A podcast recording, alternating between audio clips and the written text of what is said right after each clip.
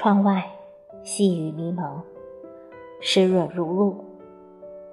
初春晚上，翻开宋人小品，幽静丛生，春意阑珊，一颗心瞬间静谧充盈。想起晨光中的一片海棠，它在风中凌乱的样子，一定藏着春之心吧。忽而看看手边画册，春之心藏在一片迷蒙的烟柳中，藏在一条溪涧的浪花里，藏在一只山雀细腻的柔语中。万物复苏，静谧悠远，凝注在宋人的笔端，便有了诗意的表达。中华文化。悠远绵长，千古诗境中最美的一个词“春意阑珊”，莫过于此。虽有些凋零的意味，却有了残缺的离尘之美。凋残为人生常态，就像中国词史上一代翘楚李后主的人生一般，离开故国的日子越来越远。在深切的亡国之痛中，才华横溢的一代后主悲郁至极，让伤春悲秋的主题长久地留在人们的心底。一种残缺之美凝注在他的笔端。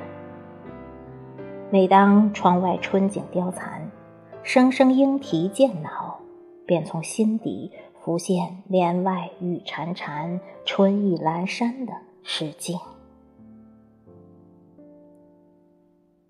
一个凄凉的暮春雨夜，午夜梦醒，寒意更甚。听雨声披罗衾，四周杳然，迷离而哀伤。这份凄楚，则源于在梦里已回自由之境，摆脱了囚徒身份的诗人，俨然回到了自己的国度。这样的天上人间环境截然，则让李煜心底更凄凉，如古迹上一道斑驳的痕迹，隐隐作痛。眼前虽然无时无刻不在想念故国，却不能凭栏远眺。对于他而言，故国是永远回不去的故乡，不堪回首的往事。只有徒增伤感和愧疚罢了。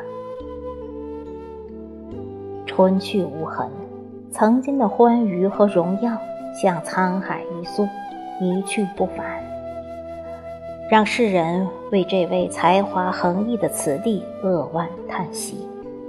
正应了“家国不幸诗家幸，妇道沧桑俱变功”。然而，历史的车轮滚滚而来，风从岁月深处流逝，再悲怆的才情也无力送他抵达南唐的旧梦，残留一片叹息，在风中无言的消散，却将他的名字永远的镌刻在了千年词诗之中。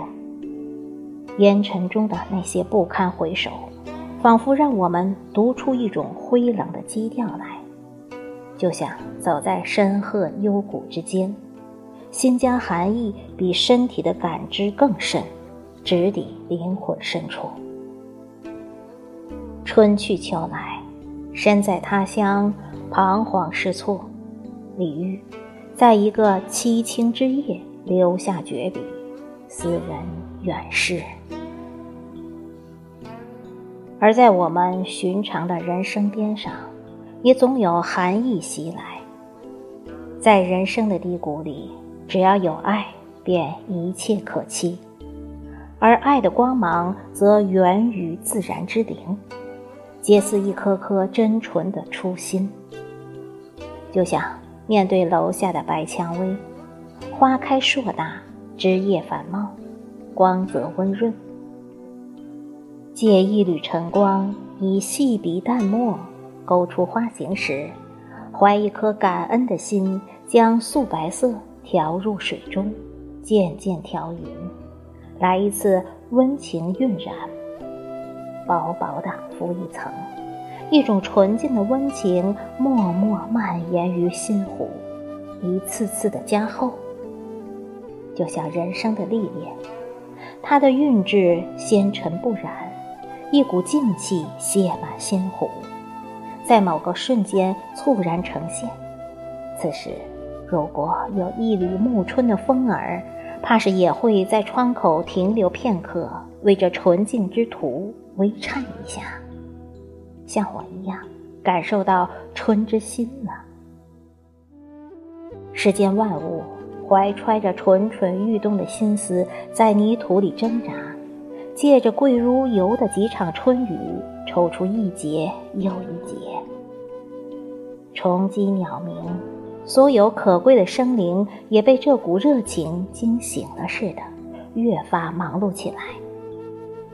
此时，眼前的白蔷薇更像天边素净的一朵云，如山涧的一缕清气，似清澈的一泓秋水，从古娟上涉水而来，一股清雅的气息簌簌扑面。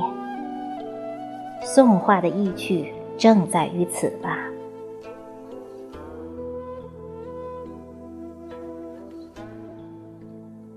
初夏天空，雨丝风片，密约沉沉，蔷薇落英，离情遥遥。黄莺飞过花丛，就像从画中飞出来似的。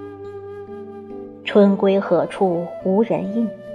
画前人静雨蒙蒙。若想知晓春去处，莺啼渐老，诗韵浓。